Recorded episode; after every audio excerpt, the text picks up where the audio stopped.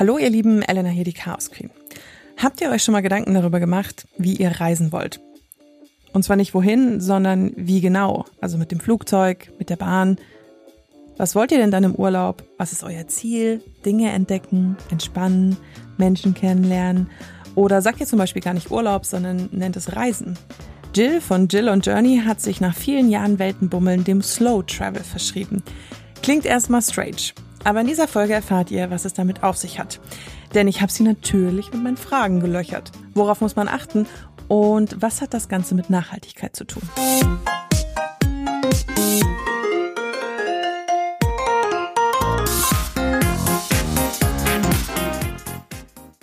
Wenn ich das hier aufnehme, sitze ich in meinem Kleiderschrank in Kapstadt, weil hier der Ton ehrlich gesagt am besten ist. Ich arbeite gerade in Südafrika, weil ich unbedingt wieder hierher kommen wollte. Ich liebe diese Stadt, also Kapstadt. Ich liebe den Wind zum Kitesurfen, das Licht und ich liebe es hier mit meinen Freunden zu sein und auch alte Leute zu treffen, die ich kenne. Die Pandemie der letzten Jahre hat mich viel über das Reisen nachdenken lassen. Warum will ich die Welt sehen? Wie will ich die Welt sehen? Ich bin zum vierten Mal hier unten, im gleichen Haus, mit ähnlichen Leuten. Manche würden diesen Urlaub als langweilig empfinden. Ich finde es ehrlich gesagt total befreiend und entspannt. So reist jeder irgendwie seine eigene Reise. Jill hat das Reisefieber auch früh gepackt, hat sich Südostasien angeguckt. Nach dem Masterstudium ging es dann nach Südamerika. Über 50 Länder hat sie schon bereist. Heute lebt sie zwar in Stuttgart, aber packt immer wieder ihre Sachen und zieht um die Welt. Sie hat viel gesehen, erlebt und schreibt auf ihrem Blog Jill und Journey über nachhaltiges Reisen. Slow Travel ist ein großer Teil davon. Aber was ist denn jetzt genau Slow Travel? Das erzählt sie am besten selbst. Hallo Jill. Ganz viele Menschen kennen ja Slow Food. Also Slow Food ist dir wahrscheinlich auch jetzt kein neuer Begriff, aber Slow Travel ist dann immer noch so ein bisschen so, hm, was genau jetzt? Und heißt es jetzt, ich muss ein Jahr unterwegs sein und hm. Und im Prinzip geht es darum, also die Idee dahinter steckt wirklich, beim Reisen wirklich runterzukommen und beim Reisen den Ort und die Menschen, wo ich hinreise, die auch wirklich kennenzulernen, wirklich zu erleben, was es bedeutet, dort zu leben und nicht nur dorthin zu kommen, die Checkliste dabei zu haben und ich will von Sehenswürdigkeit A zu Sehenswürdigkeit B und ähm, am besten irgendwie alles abhaken. Also wirklich so ein Stück weit weg vom Thema Massentourismus, weg von, äh, ich hetz von, von dem einen zum anderen, sondern ich will wirklich viel, viel tiefer ähm, die Kultur kennenlernen, die Menschen kennenlernen. Slow Travel, langsam reisen, muss nicht unbedingt heißen, ich muss meine Reise super ausdehnen und muss deshalb umso länger unterwegs sein. Natürlich kann man das ideal umsetzen, wenn man jetzt ein paar Monate irgendwo unterwegs ist. Klar, absolut. Aber man kann auch eine Woche unterwegs sein, ganz normaler Urlaub, Urlaub aber sich da einfach vorzunehmen, weniger Programm in die Tage zu packen, sondern wirklich die Zeit intensiver an einem Ort zu genießen, anstatt eine Rundreise, wo ich von A nach B hetze. Du bist ja viel gereist. Bist du irgendwann an so einen Punkt gekommen, wo du gemerkt hast, dass dich dieses schnelle Reisen überfordert dann? Und dann bist du zu Slow Travel gekommen? Weil ich kenne das selber von mir, wenn man als Backpacker äh, in Asien war ich jetzt ehrlich gesagt noch nicht, aber ich, ich war in Neuseeland lange unterwegs und man und galoppiert dann echt von A nach B und irgendwann kann man gar nichts mehr aufnehmen. So. Ja, ja. Hattest du so einen Punkt auch? Und wenn ja, in welchem Land war dieser, dieser Moment? Das würde mich auch interessieren. Also ich hatte tatsächlich mehrfach solche Punkte. Ähm, wir haben das witzigerweise, also ich war relativ viel in, in Asien unterwegs, habe auch Wurzeln in Südostasien ähm, war da, dort eben mal sechs Monate lang unterwegs, ähm, Backpacken, habe da ganz viele tolle Menschen getroffen und wir haben es dann witzigerweise irgendwann Overtempled genannt, weil du in Asien eben klassisch, du schaust den einen Tempel an, dann schaust du den anderen Tempel an und der ist auch toll und der ist noch größer.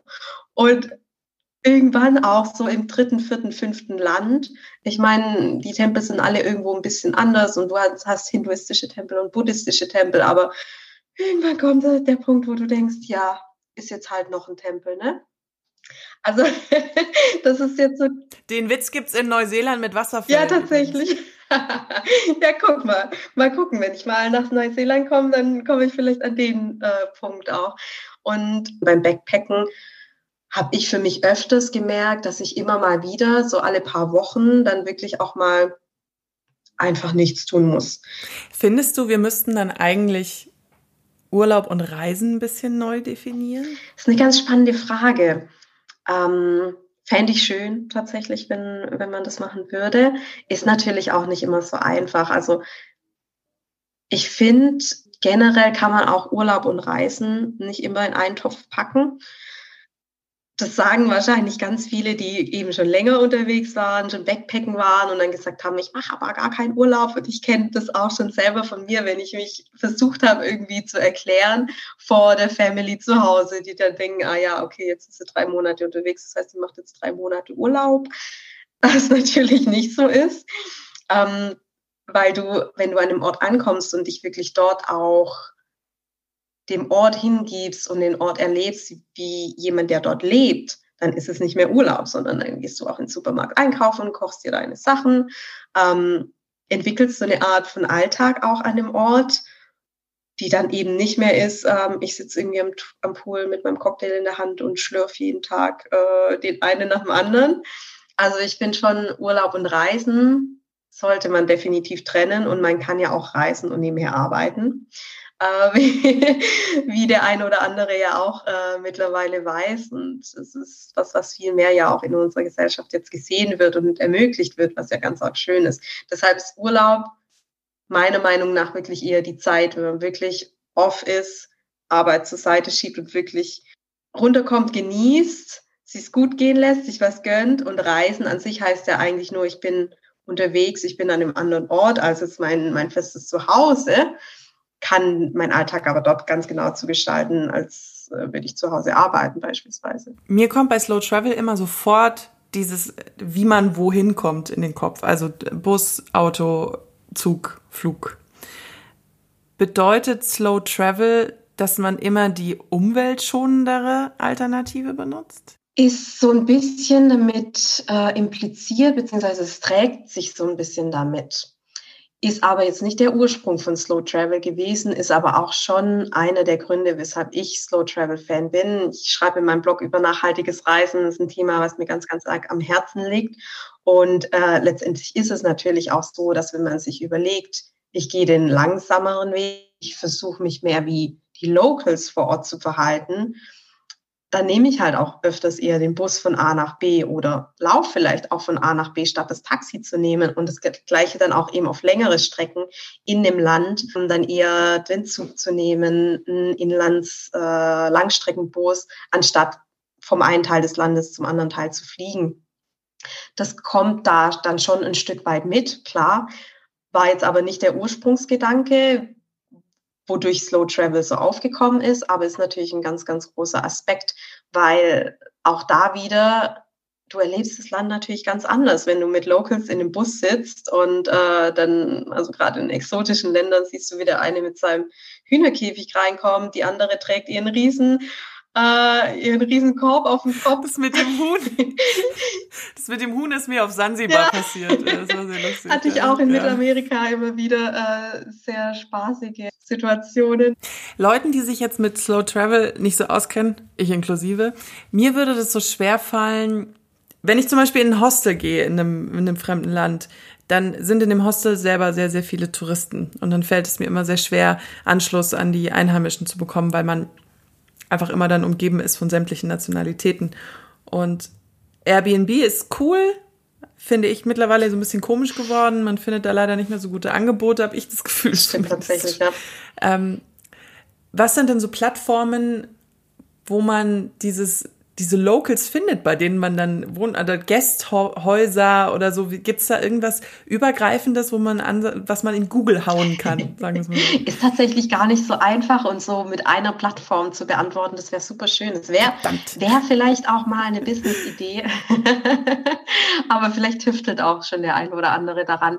Ich muss sagen, dass ich mich gar nicht so stark beschränke auf eine bestimmte Plattform, wenn ich nach Unterkünften suche, sondern ich schaue auf den üblichen Plattformen, die, die wir alle so kennen und nutzen, von Airbnb über Booking.com, auch Hostelworld und schaue ganz oft einfach eher danach, dass es Unterkünfte sind. Also ich gehe eigentlich nie in Hotels. Ich mache immer einen riesen Bogen um Hotels. Ich bin einfach kein Hotelmensch. Ähm, ich bin aber ein, ja, ich bin viel, viel lieber in so einem süßen kleinen Gasthaus, das nur drei Zimmer hat und dann äh, sitzt du abends mit dem Weinchen zusammen mit den äh, Ownern und quatschst über Gott und die Welt. Das ist so meine Art von Unterkunft. Aber die kannst du, kann man nicht pauschalisieren, wo man die findet. Die findet man teilweise wirklich auf Booking, Booking.com, finde ich super gut. Aber man muss eben so ein bisschen stöbern und sich die Bewertungen angucken und die Bilder ein bisschen genauer angucken. Und ähm, ja, ich finde, aus den Bewertungen kann man tatsächlich ganz viel rauslesen, auch dass es, äh, dass das Zwischenmenschliche eben auch da ist und dieses Gefühl, zu Hause zu sein, und obwohl man nicht zu Hause ist. Ähm, aber ja, die Plattformidee, die behalte ich noch im Hinterkopf.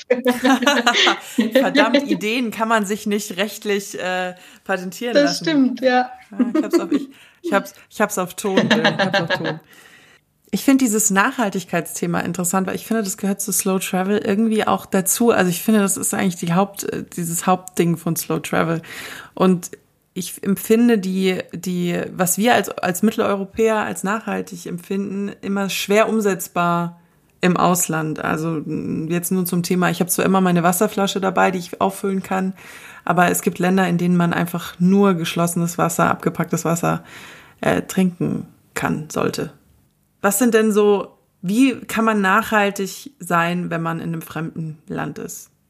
Ja, das ist ähm, tatsächlich ein guter Punkt, weil es wirklich von, von Land zu Land so große Unterschiede gibt. Da gebe ich dir total recht. Es gibt Ländern, in denen fällt es einem viel, viel leichter, wenn einfach die Infrastruktur auch da ist, als in oft eben auch Länder, die noch nicht so weit entwickelt sind, wo es keine richtige Mülltrennung gibt. Äh, wie du sagst, es gibt nur in Plastik abgepacktes Wasser und so geht's weiter. Da ist es natürlich viel, viel schwerer, ist aber deshalb nicht unmöglich, ganz und gar nicht. Also ähm, Be Beispiel Wasser. Ich habe zum Beispiel eine Filterflasche und habe die immer dabei. Das heißt, ich finde überall Wasser und habe seit boah, ich weiß gar nicht mehr, wie viele Jahren jetzt keine Flasche Wasser mehr gekauft auf Reisen. Es gibt Menschen, die ja gerne auch so Touren machen im Urlaub. Also sei es jetzt hier von mir wahnsinnig äh, kritisierte Delfin-Watching-Tour, aber es muss ja gar nicht jetzt nur so eine Tour sein, sondern äh, was anderes. Man hat sich entschlossen, zum Beispiel, das ist, war mal ein Punkt, der mir aufgestoßen ist.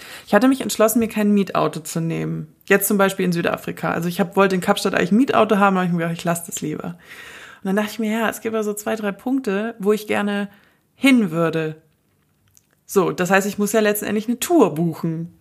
Das sind immer so Konflikte, wo ich dann immer so kurz zucke und mir denke, hm, gäbe es da jetzt eine bessere ja, Entscheidung? Also, aber also ich meine, du wirst da jetzt keine Antwort. Also ich will jetzt nicht die meine Verantwortung auf dich übertragen, aber halt, weißt du, was ich meine? Diese Konflikte, Total. die man immer ja, hat. Nee, äh, absolut berechtigt. Das sind Gedanken, die ich mir auch mache, absolut. Ähm, ich versuche dann immer nochmal zu überlegen, okay, welche Möglichkeiten gibt's noch? Vielleicht lerne ich vor Ort irgendwie ein paar andere Traveler kennen und man mietet sich zusammen ein Auto. Dann ist es zumindest nicht dieses Ich für mich allein im Auto, sondern vier Leute in einem Auto ist pro Person dann doch wieder ein viel geringerer Fußabdruck. Oder gibt es vielleicht auch Touren, die nicht von irgendeinem großen Tourenanbieter angeboten werden, sondern eben von einem Local vor Ort, der sagt, hey, ich nehme dich gerne mit und zeig dir hier mein Dörfchen oder die Wanderung. Und da gibt es auch wirklich, was Touranbieter angeht, echt riesige Unterschiede. Also da würde ich immer drauf gucken, dass auf jeden Fall Locals involviert sind. Idealerweise ist es halt wirklich irgendwie so eine kleine Agentur vor Ort, die halt von irgendeinem Homie geführt wird, der das seit 30 Jahren macht in seinem Dörfchen mit zwei Angestellten. Das ist natürlich super, weil dann weißt du, da, da stecke ich mein Geld super gerne rein. Und das ist jetzt nicht irgendwie äh, ein Unternehmen, was da scharenweise mit äh, fünf Bussen am Tag zig Touris an den Ort hinbringt. Hm. Man muss sich, glaube ich, auch trauen, das zu fragen. Einen Local zu fragen, die, die Hostelbesitzer, ja, die, die ja. Gasthausbesitzer zu fragen, kennst du jemanden? Und die kennen meistens dann Total. Leute. Ja, ne? es ist am Ende wirklich so. Äh, einfach umfragen, irgendjemand kennt irgendjemand immer.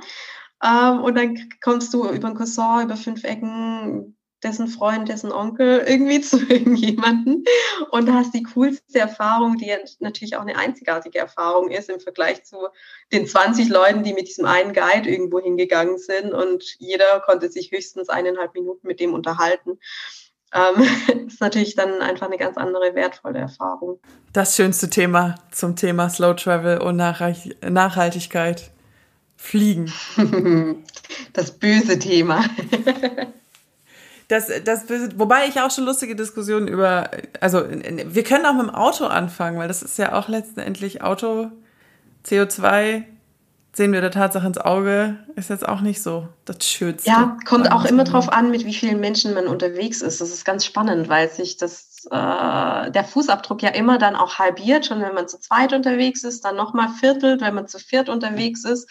Ähm, und dann, es gibt so ganz coole Online-Rechner, muss man sich mal anschauen. Ich glaube, bei. Das Atmos war nämlich ja. auch eine Frage von mir, wie man sich seinen Fußabdruck ausrechnen lassen kann von seiner Reise. Ja, ich glaube, auf Atmosphäre kann man das machen. Also Atmosphäre kennt man teilweise, gerade wenn man sich mit dem Thema Fliegen und Offset mal beschäftigt. Ähm, da kann man eben seinen Flug neutralisieren lassen, auch ein umstrittenes Thema. Aber äh, tatsächlich man bei dir einen ganz coolen Rechner, wenn ich es richtig im Kopf habe, wo man mal vergleichen kann, eine bestimmte Strecke eingeben kann, wie viel da rausgepustet wird an CO2, wenn man mit dem Flug unterwegs ist, äh, also wenn man fliegt, wenn man Zug nimmt, wenn man Bus nimmt. Und dann, man kann, teilweise können die, glaube ich, sogar nach Airlines unterscheiden, weil es gibt ja dann auch die Vorreiter oder die, die irgendwie mit ganz alten Techniken unterwegs sind. Ähm, und da kannst du dann eben auch eingeben, mit wie vielen Personen. Und dann macht es bei dem Auto nämlich gleich einen riesigen Unterschied, ob du eben alleine unterwegs bist oder zu viert in Urlaub fährst. Das kann teilweise sogar fast äh, besser sein. Ich will jetzt nichts Falsches sagen, aber ich glaube, ähnlich gut dann äh, von der Bilanz rauskommen, wie wenn alle irgendwie mit dem Bus fahren. Das ist ganz, ganz spannend. Mhm. Das mit dem Fliegen, ich habe da irgendwie so ein, also weil ich weil ich so schwierig finde, weil ich in mir drinnen so einen inneren Konflikt habe mit ich möchte wahnsinnig gerne die Welt sehen und mir ist es bewusst, dass ich das nicht kann, ohne zu fliegen.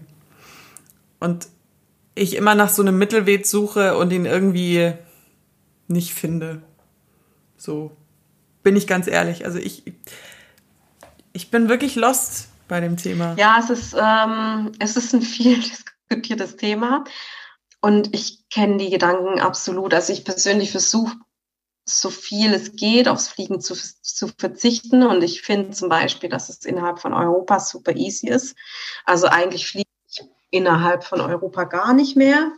Ich bin aber auch wirklich Fan von Bus- und Zugfahren, muss man echt dazu sagen. Ich war erst vor kurzem in Barcelona mit dem Bus und finde wirklich, da gibt es so gute Möglichkeiten mittlerweile. Und wenn man nicht lange im Bus sitzen will, gibt es mittlerweile echt geniale Fernzüge, die auch echt super schnell von A nach B kommen. Die Strecken werden immer weiter ausgebaut. Toi, toi, toi.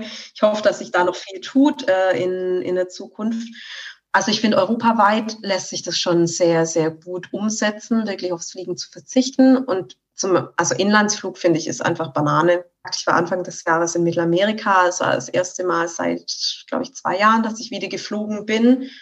Ähm, hab da auch viel gehadert und dann kam das schlechte Gewissen und saß mir auf der Schulter und hat gesagt, äh, eigentlich willst du doch nicht mehr. Und genau diese Gedanke, ich will ja trotzdem die Welt sehen. Und ich, das ist auch so, wenn man mal reinschaut bei mir im Blog, so ein bisschen das, was ich, was ich durchziehe, dass ich auch sage, ich finde es ganz arg wichtig, dass man nicht schwarz-weiß denkt, dass man nicht sagt, ich fliege jetzt überhaupt nicht mehr und ich bleibe nur noch, also wenn ich äh, Urlaub mache, fliege gehe ich an ba ah, fliege ich ja klar, gehe ich an Badesee. Fliege ich an Badesee.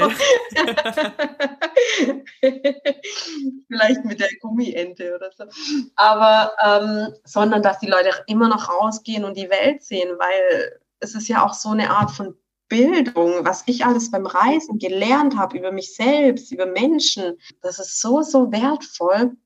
Und ich will, dass es jeder auch weiterhin erleben kann. Und da finde ich, ist es viel, viel wichtiger, dass man eben die Schrauben dreht und gucken kann, wo kann ich überall meine Schrauben drehen, um eben nachhaltiger zu reisen. Und Fliegen ist ein Teil, ja ist aber nicht das Ganze. Weil wenn ich äh, mit dem Bus irgendwie an die Nordsee fahre und da irgendwie in einem Kettenhotel all-inclusive sitzt, dann muss es auch nicht unbedingt nachhaltig sein. Und dann eben schöne Tagestouren mache, jeden Tag mit einem riesen Anbieter, ja, hm, auch nicht unbedingt geil. Sondern du kannst auch sagen, und das ist der Kompromiss, den ich mit mir selber dann eingegangen bin, dass ich gesagt habe, ich fliege.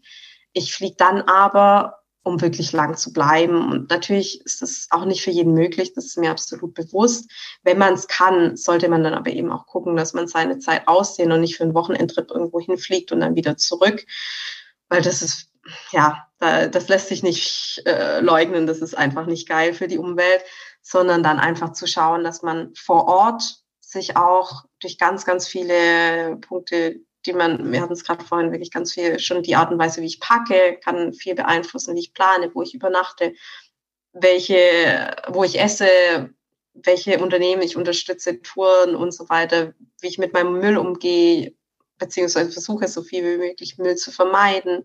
Aber auch solche Sachen wie die Menschen zu respektieren, Religion zu respektieren, das ist auch alles Nachhaltigkeit, weil Nachhaltigkeit heißt ja am Ende, bei allen Dingen ja letztendlich die Ressourcen so zu nutzen, dass sie zukünftige Generationen auch noch nutzen können. Das heißt, ich gehe wohin und behandle den Ort, die Menschen, die Umwelt so, dass im Idealfall auch in 50 Jahren, in 100 Jahren, in ferner Zukunft noch Menschen dorthin reisen können und der Ort ist immer noch so schön, wie er heute ist und es sinkt nicht äh, im Müll, ist nicht bebaut von riesen Hotelbunkern, äh, ist nicht übertrampelt von tausenden Touris und, und, und, sondern da ganz viele zu gucken, wo sind noch Stellschrauben und natürlich trotzdem zu gucken, welche Alternativen gibt's und wenn ich fliege, dann gucke ich auch da, welche Möglichkeiten es gibt, meinen Flug so ein Stück weit nachhaltiger zu machen. Als Abschlussfrage würde ich noch gerne wissen, was für dich deine, der größte Gewinn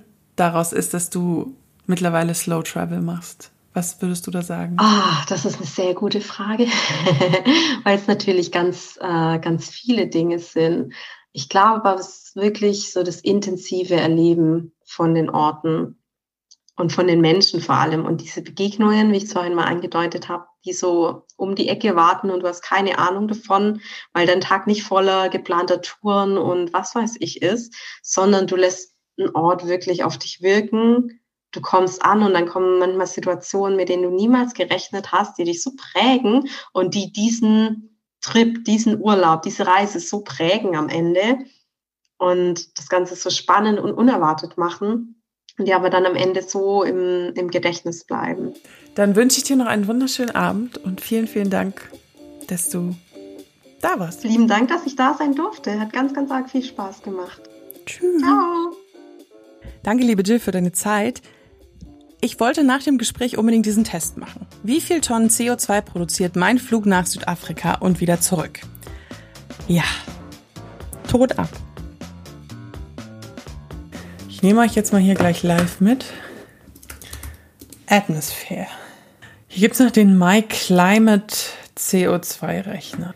Ich fliege von München nach Kapstadt via Istanbul. Hin- und Rückflug.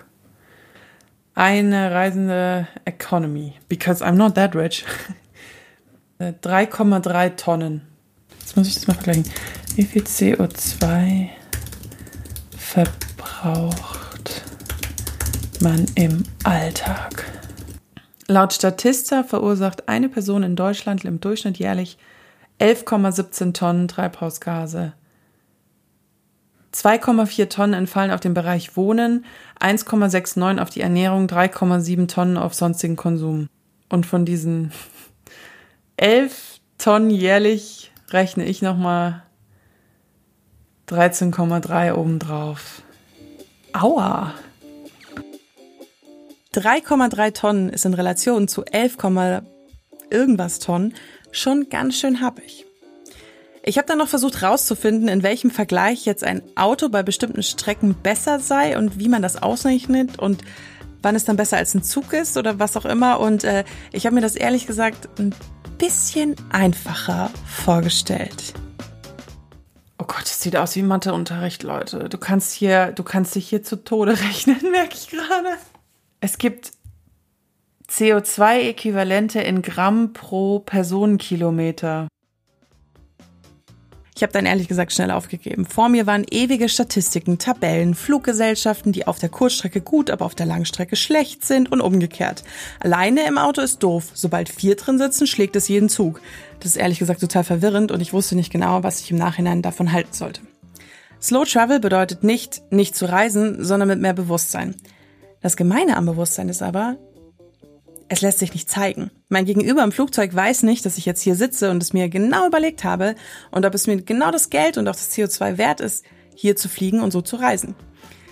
Also bleibt uns eigentlich nichts anderes übrig, als viel darüber zu reden, zu kommunizieren und unsere Gedanken mit den Menschen zu teilen.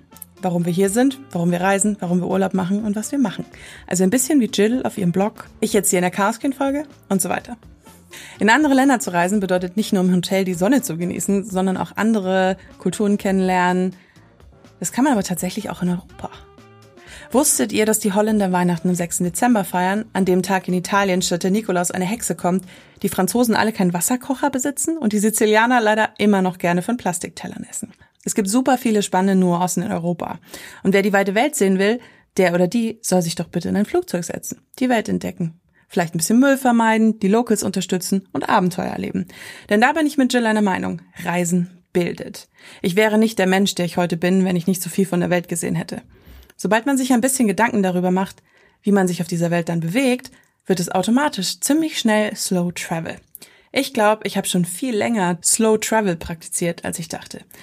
Dafür muss ich mir nicht ausrechnen, wie viel mein Flug nach Südafrika an Tonnen CO2 kostet oder in die Umwelt bläst. Ha, da hatte ich jetzt aber kurz hier einen moralischen und habe meinen Gefühlen freien Lauf gelassen. Ich verlinke euch den Blog von Jill natürlich in den Show Notes. Da findet ihr auch super interessante Tipps fürs nachhaltige Reisen. Ich packe auch mal diesen Atmosphärerechner in die Show Notes, wenn ihr euch da mal durchhacken wollt und versteht es vielleicht ein bisschen besser als ich. Ich bin echt nicht gut in Mathe. Ich genieße jetzt noch ein bisschen die Wärme von Südafrika, bevor es mich zurück äh, unter den deutschen Weihnachtsbaum zieht zum Heiligabend. Ich hoffe, diese Podcast-Folge hat euch gefallen. Abonniert gerne die Chaos Queen, dann passiert keine Folgen mehr von mir. Schaut auf Instagram bei Chaos Queen Podcast vorbei und wir hören uns in zwei Wochen. Bis ganz bald. Eure Elena.